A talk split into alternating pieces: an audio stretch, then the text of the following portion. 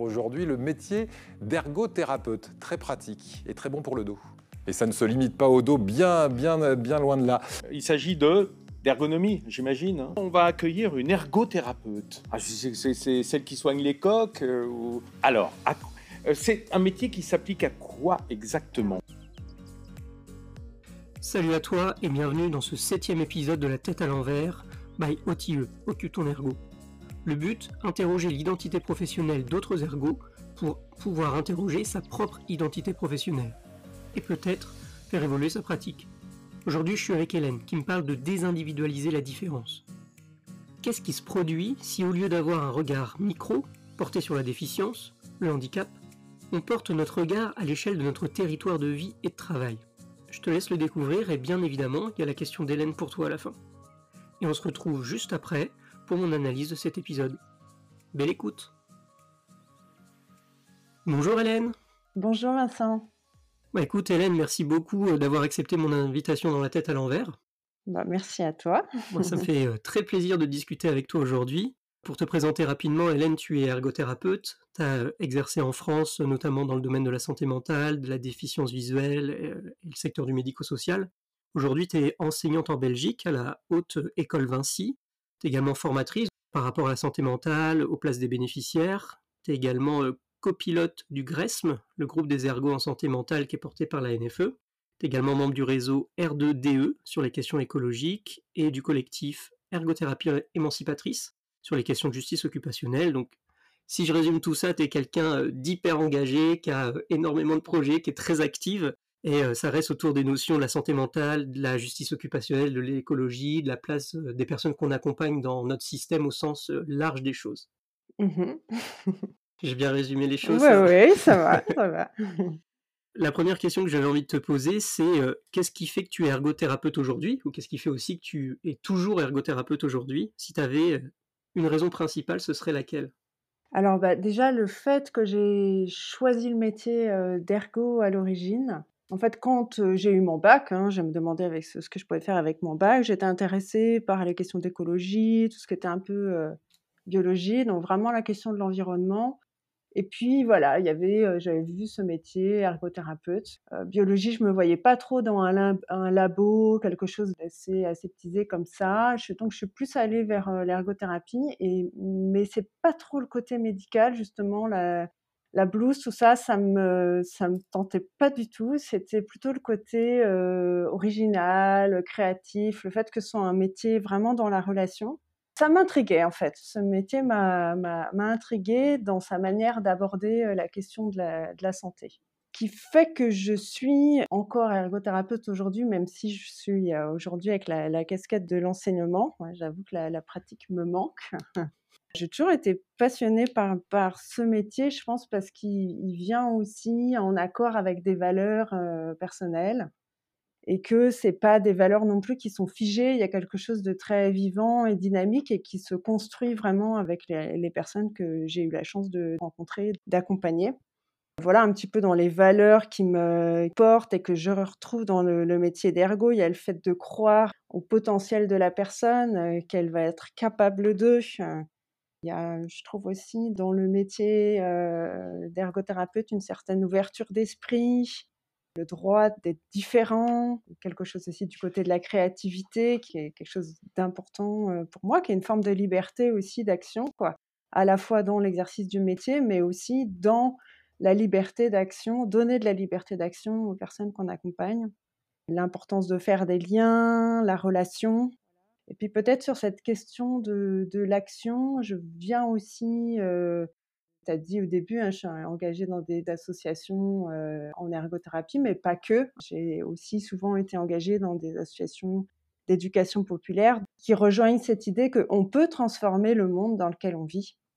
Et justement, bah, pour moi, il y a ça dans le métier d'ergothérapeute, c'est qu'on accompagne les personnes à pouvoir agir pour leur vie, sur leur vie, mais aussi sur leur contexte de vie. Et c'est ça qui m'intéresse dans ce métier aussi, parce que je pense que c'est justement dans cette action-là que les personnes prennent conscience qu'elles ont un pouvoir d'agir. Donc il y avait vraiment un lien entre tes valeurs personnelles et puis l'ergothérapie en elle-même, et ça a matché en fait à un moment donné, tu t'y es retrouvé, et j'aime bien ce que tu dis sur le, sur le côté de la démarche citoyenne, parce que tu es quelqu'un justement qui, d'un point de vue personnel, est aussi très engagé en tant que citoyenne, et tu as retrouvé ça dans l'ergothérapie, et de pouvoir participer à rendre le monde plus humain, c'est ce que tu disais, j'aimais bien, j'aimais bien cette, cette idée-là, et je trouve ça inspirant et beau. Oui, puis je trouve chouette aussi aujourd'hui qu'il y a des, nouvelles valeurs voilà, qui arrivent aussi dans, dans le monde de l'ergothérapie. On parle de justice sociale. Et du coup, je pense que cette intégration des personnes différentes, avant on parlait des personnes handicapées, maintenant on parle plus de la question de l'occupation, de la participation, permettent la participation de tous. Il n'y a pas plus citoyen comme démarche, c'est la base de la démocratie, de rendre possible la, participation de tous. Ça, je trouve que c'est vraiment un truc qui est très stimulant en ergo, puis d'être tout le temps en recherche de comment on peut faire aussi pour améliorer le monde. Ok, et donc aujourd'hui, alors tu es, formatrice, mais as, quand tu pratiquais aussi, et même dans, la manière dont, tu es enseignante, tu, tu, es autour de l'occupation. Pourquoi c'est si important pour toi de, de mettre justement l'occupation au centre? Si avais, Quels ont été tes éléments révélateurs à un moment donné? Quand j'ai découvert les, modèles au début, je me suis dit: «C'est quoi ce truc, occupation?» j'étais dans voilà, moi j'ai eu mon diplôme en 97, 97 pour les collègues belges. Donc activité occupationnelle, c'était hyper péjoratif, voilà. Ça m'a pas, attirée au début et puis en fait, je m'y suis intéressée et j'ai vu que bah, ces modèles-là, au contraire, ils, redonnaient de la force, du sens aussi en tant que, direction dans mes actions d'ergothérapeute. Derrière, il y a la question de l'engagement, de la participation. Et puis, cette question d'activité signifiante et significative, voilà, ça, je me suis dit, c'est ça qu'on cherche à faire en tant qu'ergo, c'est vraiment que les personnes puissent donner du sens à leur quotidien à travers leurs activités. Et c'est ça que je trouve formidable aussi dans le métier d'ergo, qui a un potentiel très fort et qui est aussi très agréable, très dynamique dans la rencontre avec les gens, c'est qu'on est sur un truc central qui est au cœur de la vie des gens, qui est le sens de leur existence à travers leurs occupations. Et on ne sait pas d'avance ce qui va avoir du sens pour eux. On va soit ils le savent, soit on va les aider à le trouver, à le retrouver, à le reconnaître en passant par l'expérience. Et donc pour moi, l'occupation est venue rejoindre cette idée aussi de d'engagement, on va dire, dans la vie, hein, simplement. Et puis cette notion de participation sociale, où tout le monde a le droit à participer à cette société. Donc ça, c'est ton, premier élément révélateur, ça a été ça. Toi, tu as, vu les modèles arriver, et quelque part, les modèles, ils ont résonné avec la pratique que tu avais à ce moment-là, et surtout, ils ont pu appuyer le fait que, en tant qu'ergothérapeute, ce qui était important, c'est aussi le sens dans les activités et ces termes qui sont arrivés d'activité signifiante, significative, puis d'occupation. Et ça, vraiment, ça, ça reflétait ce que tu avais vraiment envie de faire. Oui, quand les modèles sont arrivés, donc voilà, 2010, c'était aussi une période où moi, je me posais des questions par rapport à mon métier. Donc à l'époque, j'avais travaillé en foyer d'accueil médicalisé, j'avais travaillé un petit peu en psychiatrie adulte, travaillé en maison d'accueil spécialisée, donc avec des personnes polyhandicapées. Bon, déjà, je me sentais un petit peu enfermée dans un monde un peu parallèle. Et puis j'avais l'impression de porter moi aussi, vis-à-vis de mon entourage, le stigmate du handicap comme quelque chose qui est différent, qui est à part et qui n'est pas forcément euh, euh, visible dans la société, en tout cas pas du tout intégré. C'est pas ce que je voyais des personnes handicapées. Et puis je me rendais compte qu'on conditionnait énormément de choses pour, euh, pour ces personnes qui vivaient en, en structure. Donc je suis allée travailler plutôt ce qu'on dit le milieu ordinaire, donc avec des gros guillemets, avec des jeunes porteurs d'une déficience visuelle. Et là, déjà, j'étais un peu plus dans la, vraie vie pour moi, non pas que les personnes en structure n'ont pas de vraie vie, mais dans le sens euh, moins conditionné par euh, l'institution, en fait. Et donc là, en travaillant à l'école, euh, à domicile, dans les activités de loisirs des enfants, j'ai retrouvé aussi du sens dans mes propres occupations d'ergothérapeute.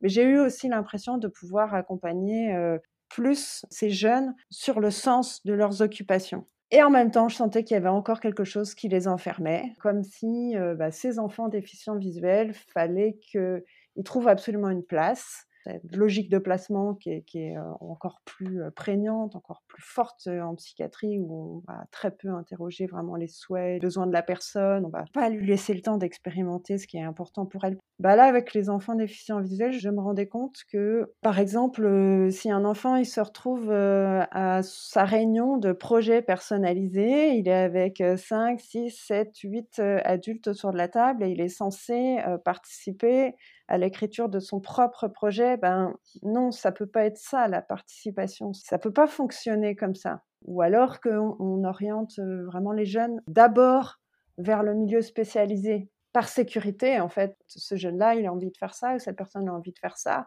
Accompagnons-la. Oui, oui, mais ce sera pas possible, etc. Ben, en fait, on ne sait pas si c'est possible tant que la personne n'a pas expérimenté. Je sentais qu'il y avait beaucoup d'éléments comme ça qui venaient freiner le fait que les enfants puissent trouver leur place et pas celle qu'on leur assigne en fait. Et je me suis rendu compte qu'en tant qu'ergothérapeute, on avait un rôle, enfin en tout cas moi je me suis sentie dans ce rôle-là un petit peu militant, de se dire tiens, telle personne elle vit une discrimination, ben moi je trouve pas ça juste. Et tiens, je regarde qu'autour de moi en fait il n'y a pas beaucoup d'autres professionnels qui s'indignent cette question de la participation, du sens des occupations, pour moi, elle, a été assez forte aussi. Et j'ai même fait un pas de côté en faisant un, diplôme de manager d'organisme à vocation sociale et culturelle. Voilà, c'est un diplôme qui est organisé par le CNAM. Parce que j'ai eu besoin de me décaler de la santé à un moment donné, du handicap, et là, j'ai fait une recherche-action sur la question de la participation, non pas de celle que je pouvais attendre des jeunes ou des personnes handicapées ou en psychiatrie ou autre, de ce qu'on leur demande, ce qu'on leur prescrit pour qu'elles soient des êtres participatifs, on va dire comme ça, mais plutôt, tiens, qu'est-ce qui se passe sur les territoires, dans les quartiers? Donc là, j'étais à Grenoble, donc j'étais sur les espaces montagnes ou en ville dans des jardins partagés, des activités culturelles. Et, du coup, j'ai essayé de voir qu'est-ce qui fait que les habitants y participent. Et en fait, au lieu de regarder la participation prescrite, j'ai pris le MDH-PPH, hein, mais je l'ai mis à l'envers. Au lieu de regarder le processus de production du handicap, j'ai regardé le processus de production de la participation. Et voilà. Et pour moi, c'est ça la démarche d'ergothérapeute, c'est de partir de savoir des gens plutôt que d'aller absolument les emmener là où on voudrait qu'elles soient. J'aime beaucoup ce, ce renversement que, tu, dis vis-à-vis du, PPH. Ça me fait penser à, la manière dont on a construit aussi notre système de santé et la question que se pose notre milieu médical, qui est la question de base, qui est qu'est-ce qui crée la maladie? À un moment donné, on s'est aussi posé la question, mais en fait, pourquoi est-ce qu'on se pose toujours la question de la maladie? Qu'est-ce qui fait qu'il y a aussi des personnes qui ont du bien-être, qui vont bien? Et donc, du coup, renverser la question et se dire qu'est-ce qui fait qu'il y a des gens qui vont bien?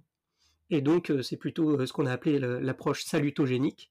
Et du coup, ça fait vraiment, vraiment écho à ça. Plutôt que qu'est-ce qui crée le handicap, qu'est-ce qui fait la participation sociale des gens sur un territoire? Mmh. Oui, tout à fait. Et d'ailleurs, c'est intéressant ce que tu dis sur la, la salutogénèse parce que c'est quelque chose qui est très présent dans l'approche communautaire aussi, de partir vraiment des ressources. Et peut-être un autre élément qui est important aussi dans les rencontres c'était la rencontre avec la thérapie communautaire intégrative qui vient du Brésil, qui est basée justement sur la salutogénèse, qui est un outil de résilience collective. Hein. C'est l'idée que collectivement, on, fait face à des émotions, des peurs, des colères, des tristesses, etc. Et qu'ensemble, en fait, on, a chacun des ressources pour dépasser ces moments de vie. Et en fait, on est relié aussi par quelque chose d'universel qui sont, qui sont les émotions. Et on part du principe que déjà, le groupe, on sait qu'il y a des solutions, on sait qu'il y a des ressources. Voilà.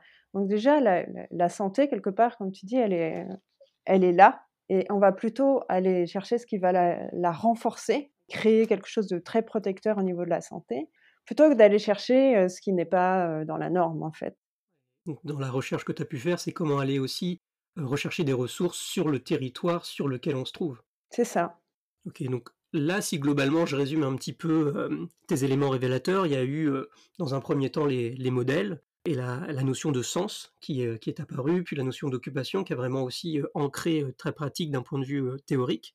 Et puis la, deuxième chose, c'est que ça se confrontait aussi à ce moment-là à ta pratique, à l'institution dans laquelle tu étais, un peu ce côté du, du monde à part, et puis ce poids institutionnel. Et du coup voir les choses autrement au travers de, ce diplôme aussi que tu as fait en renversant un petit peu la vision des choses et en s'ancrant beaucoup plus sur les ressources et sur le territoire. Oui, c'est ça. Et je me suis rendu compte qu'en tant qu'ergothérapeute, on était un espace d'interface, en fait, entre la personne et, la société. Et que du coup, avoir aussi cette vision sur la personne et le territoire d'une vision positive, bah, on était aussi quelque part des acteurs importants dans l'intégration sociale parce que on va avoir un regard plutôt du côté du possible que de l'impossible, plutôt du côté des ressources que de la déficience, du côté de la participation que du handicap. Et du coup, en rendant ça euh, plus universel, voilà, ça, ça, crée vraiment du lien. Et je me suis rendu compte aussi que comme on s'attache au sens des activités, on a une influence énorme en fait sur les personnes qu'on accompagne. Et ça, je, je savais que c'est quelque chose qui me dérangeait en fait, puisque pour moi, l'idée, c'est que les personnes agissent, c'est pas qu'elles soient agies. Et c'est ça le caractère pour moi émancipateur aussi de, l'ergothérapie. La personne qui va faire ses choix, elle va se rendre compte de sa place dans le monde aussi, en comprenant dans quel monde elle vit. Prends par exemple un jeune qui me dit un jour, donc lui il est aveugle, et me dit, Hélène, je voudrais savoir comment je dois m'habiller il avait un petit appareil qui lui donnait les couleurs des, vêtements, mais qu'est-ce que je dois mettre? Parce que moi, ça me dit rien en fait, rouge et marron. Comment je dois faire? Et là, je me suis dit, mince, qu'est-ce que je vais lui dire? Est-ce que je, pars de mon filtre à moi? Euh, Donc j'étais un peu embêtée avec sa question, donc je lui ai renvoyé, voilà, est-ce que tu, as envie euh, qu'on s'intéresse à toi, qu'on te voit très rapidement, qu'on vienne vers, ou alors tu as envie d'être un petit peu neutre, un entre-deux. Et donc, je lui ai donné les codes sociaux, voilà comment la majorité des gens s'habillent, comment... Bon, c'est des petites choses, mais en fait, je me suis rendu compte qu'on était aussi les yeux, voilà, c'est le cas de le dire pour une personne aveugle, mais aussi pour les personnes handicapées. On pouvait jouer ce rôle-là et qu'il fallait pouvoir redonner vraiment à la personne les clés pour qu'elle puisse faire ses choix en, en ayant le moins d'influence possible.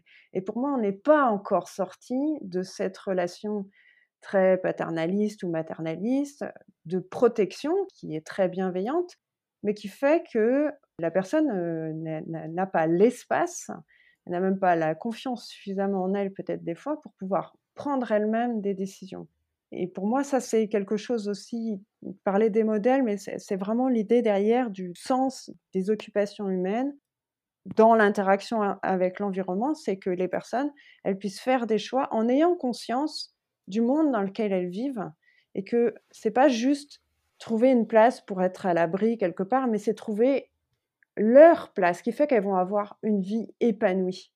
Ouais, et pas que ce soit l'institution qui dit bah voilà, ta place ce sera celle-ci.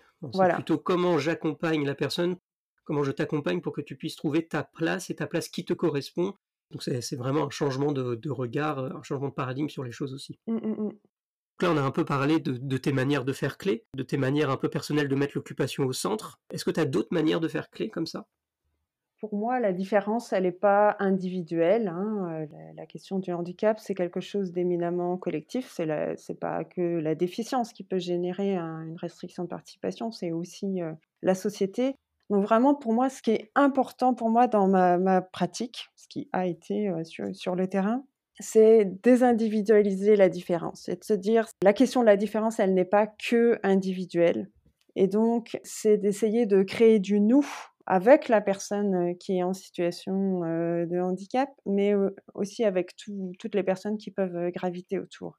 Et donc, cette manière de créer du nous, bah, ça va être, par exemple, je pense quand tu travaillais avec les enfants déficients visuels, cette petite fille qui, en a une qui sait utiliser un Milestone, qui est un outil pour de, de dictée vocale. Moi, je ne sais pas utiliser ça. Moi, j'en ai pas besoin dans mon quotidien. Et voilà, il y en a une qu'on a besoin, une qui ne sait pas l'utiliser, ben, qu'on aurait besoin. Ben, je vais plutôt laisser ces petites filles, voilà, l'une apprendre à l'autre, et puis elles vont se rencontrer en tant que petites filles. donc, elles vont partager des choses qui vont créer un nous entre elles. Et donc ça, c'est une manière de faire dans la pérémulation, plutôt que d'être dans une approche que individuelle c'est aussi créer du nous entre les professionnels et les personnes accompagnées, pas se dire, allez, il y a les patients d'un côté et puis le thérapeute de l'autre. Non, c'est un seul et même groupe. Si je fais un atelier d'écriture en psychiatrie, par exemple, on va se rencontrer sur du sensible avec le groupe, que je sois euh, ergothérapeute ou que je sois euh, patient euh, dans, ce groupe-là. C'est pas ça qui nous réunit à ce moment-là, c'est la sensibilité à cette occupation qui est l'écriture. Mais pour moi, c'est ça, créer du nous. Et du coup, ce qui va nous rassembler, c'est ce à quoi on est sensible, alors, ce qui pourrait nous opposer, euh, ou nous différencier, mais voire nous opposer, parce que quand même, il y a les soignants et les soignés. il y a les soignants, c'est quand même euh, ceux qui agissent, et les soignés, c'est une mode euh, plus passif. Donc, bah, regardons plutôt ce qui, ce qui va nous rassembler, ce qui fait qu'on va faire quelque chose ensemble. Ah, donc plutôt que de se différencier autour de la maladie, plutôt se rassembler autour de l'activité qu'on a en commun. Exactement, exactement, ouais. Et, du coup, se rassembler autour de l'activité qui est en commun, c'est là aussi où chacun va être à même d'incarner des rôles sociaux. Euh, je prends un autre exemple d'une autre petite fille qui était bah, très très malvoyante et donc euh, travaillait euh, la force de préhension. Voilà, c'est une petite qui investissait très peu ses mains bon, elle veut faire à un moment donné un gâteau, etc. Je peux te dire, allez, je vais faire une activité thérapeutique, euh, on va travailler l'appréhension, euh, on va faire un gâteau, et puis euh, je vais prendre cette petite fille en séance. Mais je peux me dire aussi, cette activité, faire un gâteau, ça va être un moment de la vie. Et puis, il va y avoir sa petite sœur qui est là, qui, qui commence à attaquer le, rôle de l'aîné. Et il se trouve que c'est l'aîné qui a cette, euh, cette déficience visuelle. Et puis il y a la maman qui parle pas très bien français, qui est euh, marocaine, qui sait pas trop comment s'y prendre avec cette petite fille qui a un handicap. Bah, comment dans ma proposition de, de séance, là, ça va être plutôt un moment où ben, la maman, ça va être sa recette à elle, elle va pouvoir jouer son rôle de maman.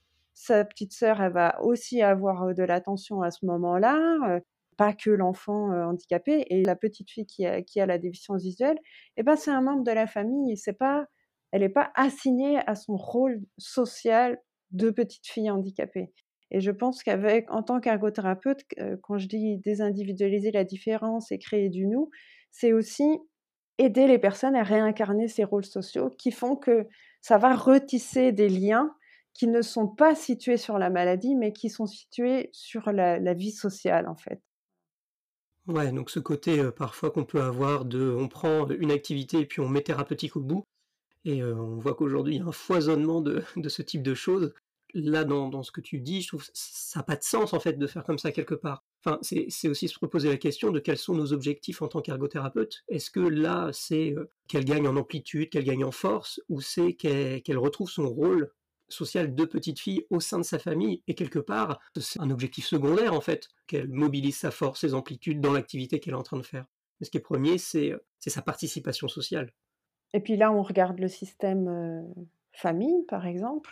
Mais si on regarde plus large, dans cette idée de créer du nous, quelque chose qui est important pour moi, c'est la notion de territoire. C'est une échelle plus large du nous. Et tu me demandais un petit peu ma manière d'agir sans l'avoir forcément mentalisé à l'époque, dans les structures dans lesquelles j'ai travaillé, bon, particulièrement en psychiatrie, mais pas que, c'est l'idée aussi de créer du nous sur le territoire, de me dire, tiens, cette structure pour enfants déficients visuels, on pourrait monter un partenariat avec les petits débrouillards, qui est une, association qui fait de l'éducation populaire autour du savoir scientifique. Comment on, crée des liens avec des, partenaires comme ça et que ça a du sens? En psychiatrie, ça a été de, créer des liens avec des jardins partagés, des repères cafés. Alors, d'une, parce que je pense que c'est des lieux qui sont très tolérants de la différence. Il y a souvent, bon, ça c'est quelque chose que j'avais vu un petit peu quand j'avais fait ma recherche-action, mais c'est des lieux qui fonctionnent en intelligence collective, qui utilisent des outils participatifs. Il y a quelque chose qui vient étayer, structurer ce nous, se faire quelque chose ensemble. Hein. Et donc, c'est des lieux où, voilà, il y a des, patients euh, qui ont pu y trouver une place. Mais aussi, moi, en tant qu'ergothérapeute, je me dis dans quel monde je vis, dans quelle société je vis? on est aussi dans une société qui est euh, extrêmement euh, dépendante des questions économiques, de systèmes économiques. Et du coup, je peux aussi, moi, sur mon lieu de travail, susciter des choix ou faire des choix qui est de travailler avec tel ou tel partenaire pour nourrir plus ou moins tel ou tel système. Hein. On sait aujourd'hui que le, système capitaliste est quelque chose, c'est Descola qui dit le capitalisme est comme un virus qui se propage comme une épidémie. Et la particularité, c'est qu'il touche pas ceux qui le génèrent. Voilà, mais il va atteindre et détruire aussi les conditions d'existence, de, vie de tous les, êtres vivants de la planète. Et donc, il n'y a pas que le capitalisme qui existe, ça c'est pas vrai en fait. Hein. Il y a l'économie sociale et solidaire, tout le système coopératif, ce sont d'autres systèmes économiques qui fonctionnent beaucoup plus au niveau local et qui fonctionnent depuis des décennies. Et donc, ce que je cherche à faire euh, quand je travaille en tant qu'ergothérapeute, c'est de me dire, bah, tiens, je vais plutôt aller créer un partenariat avec telle entreprise d'économie sociale et solidaire ou bah, on va faire un repas, et on peut réfléchir ensemble avec, avec le groupe de personnes, où est-ce qu'on va acheter les produits? Ce que je vois aussi là dans, dans tout ce que tu dis, c'est une forme de déthérapeutisation, de démédicalisation aussi des, des activités, plutôt que de replacer toujours la personne dans son rôle de malade c'est aussi voir les choses différemment et replacer les activités dans le réel, dans le local, dans le territoire et du coup dans la participation sociale. Et ça fait, euh, ça fait une différence énorme. Oui, c'est ça, c'est ça. C'est vraiment resitué dans un contexte qui n'est pas seulement le soin ni même le domicile, c'est beaucoup plus large que ça. C'est un système qui est géographique, qui est économique, qui est politique, qui est culturel. Et du coup, bah là, on n'est plus du tout dans une approche uniquement individuelle. D'ailleurs, enfin, on peut plus aujourd'hui, dans le contexte de transition écologique, regarder le sens de l'occupation uniquement à un niveau individuel, parce qu'on sait qu'on est tous dépendants les uns des autres et qu'on dépend de l'environnement, que nos occupations ont un impact, etc., positif ou négatif. Et donc, créer du nous, c'est aussi, il y a aussi des enjeux démocratiques derrière, mais c'est aussi une réalité. C'est que aujourd'hui, le sens des occupations humaines ne doit pas seulement être regardé sous l'angle individuel, mais aussi au niveau sociétal. Alors ça nous demande de créer des nouvelles choses, certainement en tant qu'ergothérapeute, puisqu'aujourd'hui, bah, très très majoritairement, quand même, la pratique d'ergothérapeute se fait de manière individuelle. Mais je pense que même si on a à prendre en charge tel ou tel patient, on peut, dans notre manière de faire, créer du nous en travaillant avec les membres de la famille, en travaillant sur le territoire, etc. Il y a sans doute des postes qui doivent être créés au sein des communes, par exemple, mais je pense que même à l'intérieur d'une structure, on peut, créer du nous. Une manière de faire, euh, de créer du nous, de désindividualiser la différence, c'est par exemple bah, dans une classe, quand il y a un enfant déficient visuel, moi je suis habilitée pour intervenir auprès de cet enfant déficient visuel, mais en vrai, moi je sais que s'il est en situation de handicap, c'est aussi lié à la manière dont l'institut va enseigner, ou ça va être lié aussi à la manière dont les autres enfants organisent les activités, par exemple le jeu dans la cour d'école. Et donc, une manière d'intervenir, c'est d'accompagner cet enfant. Par exemple, il prépare une sensibilisation auprès de sa classe sur ce que c'est que la déficience visuelle, etc. Et très rapidement, en fait, ce qu'on se rend compte, c'est que les, les, camarades de classe vont être très empathiques, très créatifs et dire mais comment on peut t'aider en fait dans le quotidien? Ah mais j'ai compris pourquoi tu viens pas jouer avec nous dans la cour d'école, c'est parce qu'en fait tu sais pas où on est. Donc en fait, ce qu'on pourrait faire, c'est à la fin du cours, eh ben, tu viens avec nous et comme ça, tu sais où on est. Voilà. Donc en fait, c'est ça aussi euh, résoudre collectivement la question du handicap c'est aller voir qu'en fait, il y a des ressources du côté de l'environnement. Et je pense qu'une grosse partie de notre travail d'ergothérapeute, c'est d'agir sur ce contexte, sur cet environnement. Et plus la personne est actrice aussi dans cette action-là, plus ça va lui donner aussi confiance dans le fait qu'elle peut transformer le monde dans lequel elle vit et qu'elle ne fait pas que subir les contraintes sociétales qu'elle va rencontrer du fait de sa déficience il y a autre chose qui peut, qui peut se passer. Elle, elle peut vraiment être actrice pour améliorer ses conditions d'existence en faisant appel aux autres. C'est pas seulement avoir un mur en face de soi, c'est aussi apprendre à passer par-dessus le mur et peut-être apprendre à, passer par-dessus le mur collectivement, se faire la courte échelle les uns les autres pour, pour le passer. C'est ça, c'est ça. Et puis c'est ce qu'on dit, c'est l'idée de rendre un espace capacitant comment cette classe, la manière d'organiser l'enseignement, euh, et d'ailleurs quand on intervient pour un enfant en général, ça aide beaucoup d'autres enfants, comment cet espace devient capacitant, vient valoriser ce que les enfants savent faire, plutôt qu'un espace handicapant. Et ça, c'est vraiment notre marque de fabrique, je dirais, en tant qu'ergothérapeute, d'aller chercher comment accompagner la création d'espaces qui capacitent en fait hein, et qui permettent aux personnes de participer et de s'engager dans leurs activités.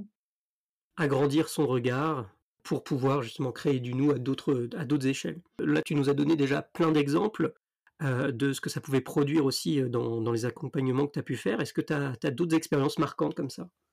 Oui, il y a deux, deux exemples qui me viennent. Par exemple, un hôpital de jour en psychiatrie, c'était un hôpital qui rouvrait. Donc, je me suis dit, tiens, il faudrait créer un support, quelque chose qui fasse un petit peu, possiblement un support d'identité, créer quelque chose ensemble en équipe, l'équipe étant pas les professionnels, mais les professionnels de santé, professionnels d'entretien, les patients, euh, voilà, pourquoi pas les familles, euh, enfin voilà, ceux qui veulent en fait. Et donc euh, il y avait un SAS à l'intérieur de cet hôpital qui donnait un peu sur toutes les pièces. Et donc l'idée c'était de proposer dans cet espace-là la construction d'un arbre sur trois à six mois.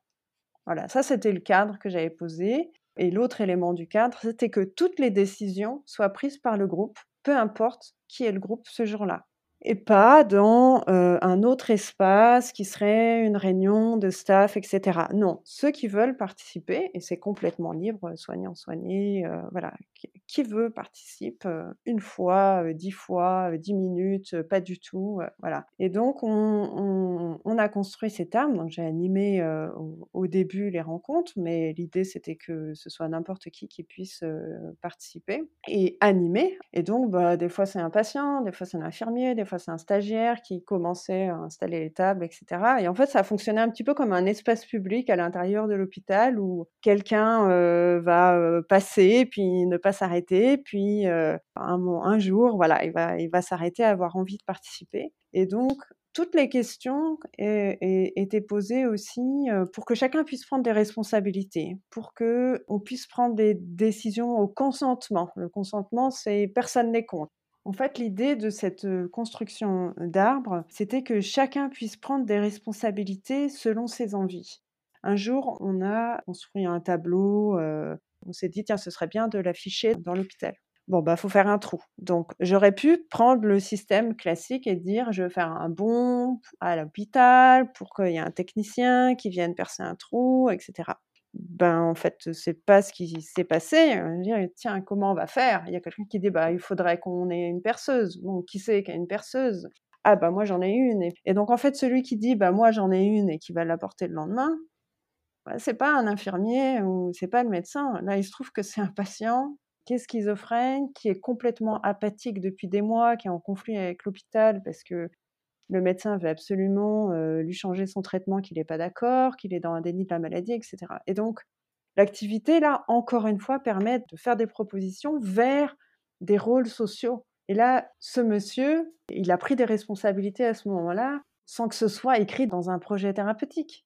L'activité, quelque part, c'était vraiment j'ai envie d'utiliser ce mot, un, espace de prétexte. Ça permettait toute une émulation, euh, des prises de responsabilité, des rôles sociaux qui venaient sans qu'on ait pu les écrire à l'avance, comme euh, là tu le dis, un projet thérapeutique qu'on va dérouler et on va suivre le fil. Là, on est vraiment dans le côté de l'émulation, dans l'ici et le maintenant, de qu'est-ce qui se passe à ce moment-là. C'est ça. Et en fait, pour moi, c'est ça l'activité et la manière, ma manière de travailler. Euh, ce que j'aime, c'est de créer un espace qui permette l'émergence d'expression, de j'aime ci, j'aime ça, je sais faire ça, je sais pas faire ça, qui fasse émergence et que les personnes se rendent compte qu'elles sont capables de faire plein de choses en fait et qu'elles se rendent compte aussi de ce qui est important pour elles parce que on le sait pas forcément tant qu'on n'a pas fait l'expérience et c'est souvent on prend les choses à l'envers, on demande aux gens d'écrire des projets, leurs projets de vie. En fait, elles ne savent pas parce qu'elles ne se connaissent pas suffisamment. Et donc, en tant qu'ergothérapeute, c'est proposer aussi ces espaces d'expérience, créer les conditions pour que les personnes puissent s'engager de manière naturelle, euh, aisée, facile, intuitive, je dirais, pour qu'elles apprennent à se connaître suffisamment pour pouvoir faire des choix aussi euh, dans leur vie. Et par exemple, ce monsieur qui va utiliser la perceuse, je me rends compte que ben, ce qui est manuel et tout, ça, ça l'intéresse bien. Donc je dis, voilà, j'ai l'impression que ça, ça vous plaît bien. Euh, quelqu'un qui était en échec total au niveau du, travail. Il décompensait à chaque fois qu'il reprenait le travail et à chaque fois, la, reprise du travail n'était pas préparée par la structure. Et donc, à un moment donné, je lui ai proposé, je lui ai dit, ça vous dit de, venir voir sur un jardin partagé? Comment ça se passe? Et ce monsieur, je te dis, qui était en plein délire mystique en plus, euh, voilà, enfin, qui était très apathique, qui ne savait pas jardiner, voilà, c'était un peu son angoisse, mais il a eu envie d'aller voir. Et ce qu'il a le plus, c'est que c'était manuel, et il s'est dit, mais là, ben, c'est mieux que l'hôpital, dans le jardin. Déjà, c'est le premier truc qu'il m'a dit, il m'a dit, c'est mieux que l'hôpital. Et puis, il s'est rendu compte que c'était un vrai travail pour lui. Il m'a dit, mais moi, ça, c'est vraiment, ça, c'est du bon travail. On fait du bon travail ici. Et ce monsieur, dans ce jardin partagé, à un moment donné, c'est un jardin qui a une parcelle collective et des parcelles individuelles, ben, il a demandé au groupe d'avoir sa parcelle individuelle. Donc là, il n'était plus du tout suivi par l'hôpital. Hein. C'est progressivement, en fait, c'est un jardin qui était proche de chez lui. Ben voilà, un patient qui n'arrive pas à trouver sa place, l'hôpital n'arrive pas vraiment à trouver sa place, va trouver sa place dans ce jardin. Il va faire cette demande d'avoir son petit lopin de terre. Bon, ben voilà, il a trouvé sa place et cette activité est venue structurer son quotidien. Essayer de trouver les espaces à l'intérieur des structures, à l'extérieur, pour que les personnes puissent prendre des responsabilités qui vont venir structurer leur vie. Ouais, j'ai envie de résumer ça en disant que c'est le côté un peu designer de l'ergothérapeute, designer d'espace à la fois physique mais aussi psychologique, euh, et qui permettent de faire émerger des, euh, des choses, et que les choses adviennent d'elles-mêmes en fait. C'est ça ou designer ou aussi chercheur de ces espaces, c'est-à-dire d'aller repérer dans la société ces espaces qui existent déjà. Et, ça, on ne connaît pas assez en tant qu'ergothérapeute, on ne connaît pas assez euh, quartier, comment fonctionne un, quartier.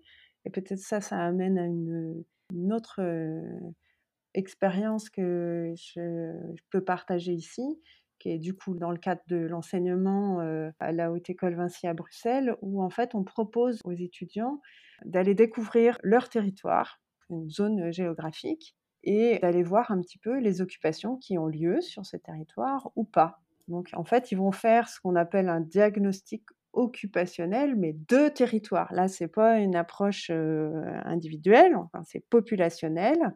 J'ai été inspirée par les travailleurs sociaux là-dessus. Moi, quand j'ai commencé l'enseignement, j'ai commencé d'abord auprès des travailleurs sociaux. Et donc, eux, ils faisaient une, analyse du territoire au niveau social. et je trouvais ça génial. Et je me suis dit, mais, c'est ça qu'il faut qu'on fasse en tant qu'ergo. Il faut qu'on développe nos connaissances de, ce que c'est qu'un territoire. Et en plus, on a vraiment un regard qui est complémentaire à apporter. C'est quelles sont les occupations qui ont lieu ou qui pourraient avoir lieu sur le territoire. Donc c'est ça que font les étudiants, ils vont rencontrer les habitants. Alors là, il faut aussi qu'ils aillent, osent euh, voir des gens qu'ils ne connaissent pas dans la rue. c'est aussi une expérience humaine, mais dont ils ressortent tous très fiers et voir un petit peu ben, s'il y a aussi des injustices occupationnelles, c'est-à-dire des activités auxquelles certaines catégories de population n'ont pas accès, ou des envies, des, souhaits occupationnels que va avoir la population, euh, souvent du côté d'espaces de rencontre. C'est souvent ça les besoins qui reviennent, espaces de rencontre, des, espaces collectifs, des espaces communautaires. Et donc là, c'est euh, une expérience qui permet de découvrir un peu l'aspect méso de, l'environnement. Et c'est super intéressant parce que c'est là où on voit qu'il y a déjà pas mal de choses qui se font, mais qu'il y a aussi un besoin d'ergothérapeutes sur cet espace communautaire, pas simplement sur la sphère micro. c'est ça, que, que l'ergothérapeute, si euh, il a une échelle plus vaste, ça amène quelque chose d'hyper intéressant sur le côté du territoire. On est bon aujourd'hui sur le côté de l'aménagement du domicile, l'environnement domiciliaire, mais et aussi au niveau du quartier et aussi au niveau du, territoire, bah, quel regard on pourrait apporter en tant qu'ergothérapeute?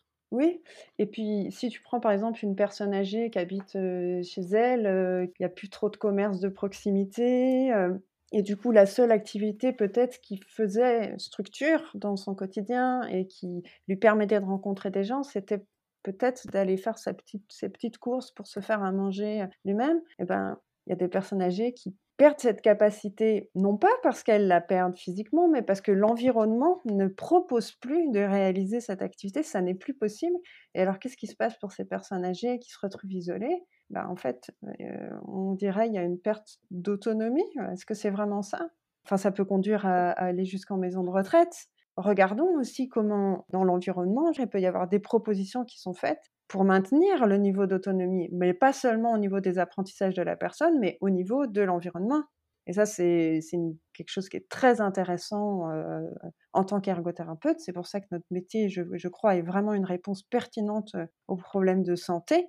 C'est que quand on regarde les questions de santé, et c'est la même chose pour les occupations, ce qui conditionne, c'est majoritairement des questions structurelles, contextuelles. C'est vraiment la société telle qu'elle est organisée. Donc, si on agit sur ce niveau de contexte, et on est tout à fait légitime pour le faire en tant qu'ergo, alors on peut vraiment développer l'autonomie ou maintenir l'autonomie des personnes qu'on accompagne. Donc je pense que même en tant qu'ergo, on a besoin de développer cette connaissance de l'environnement au niveau, euh, au niveau méso. Totalement. totalement d'accord avec ça.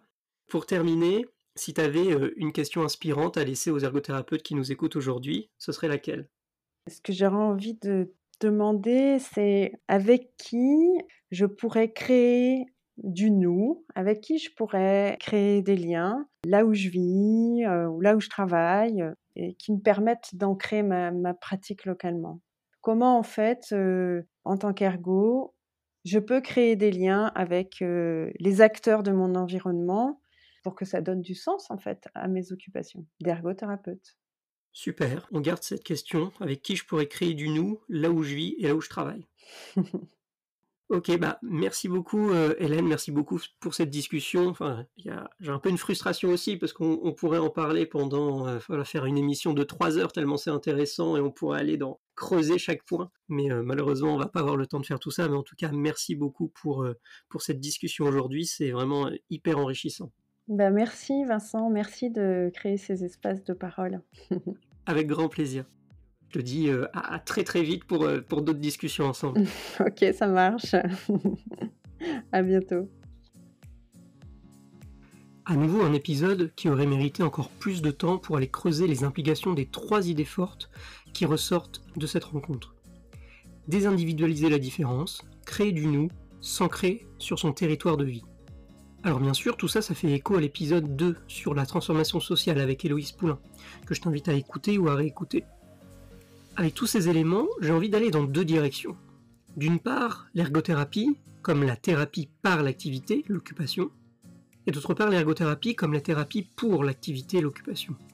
Alors, ce sont deux facettes indissociables de l'ergothérapie, comme les faces d'une pièce de monnaie. Et elles ont évolué au cours du temps, comme si ce qui était écrit et dessiné sur chaque face s'était modifié. Et je trouve que cette évolution, elle ressort bien dans les idées d'Hélène.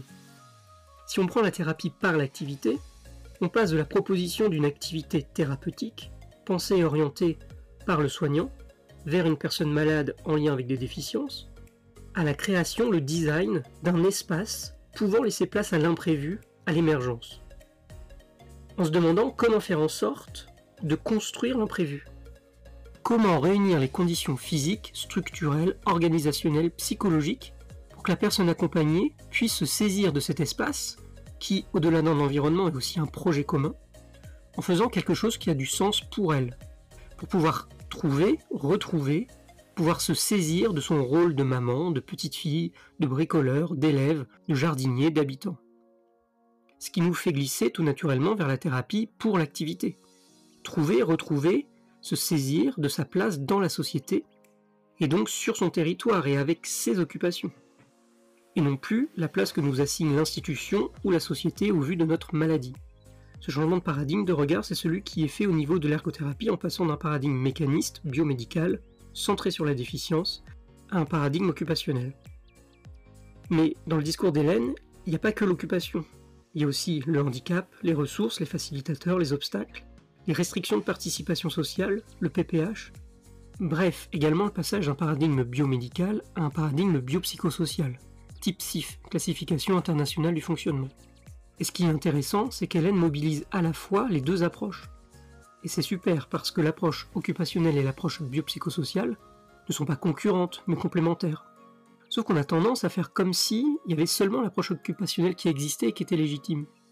Pourtant, à mon sens, ce sont deux visions complémentaires, et en général, on voit beaucoup mieux et on se déplace beaucoup plus facilement avec deux yeux plutôt qu'un. Alors, je te laisse réfléchir à tout ça, n'hésite pas à venir me parler via la page Facebook ou le compte Instagram Occupe ton ergo, ou de manière plus personnelle via mon compte LinkedIn Vincent Alouin ou Instagram Monsieur Ergo. Je te dis à très vite, et d'ici là, prends bien soin de tes occupations.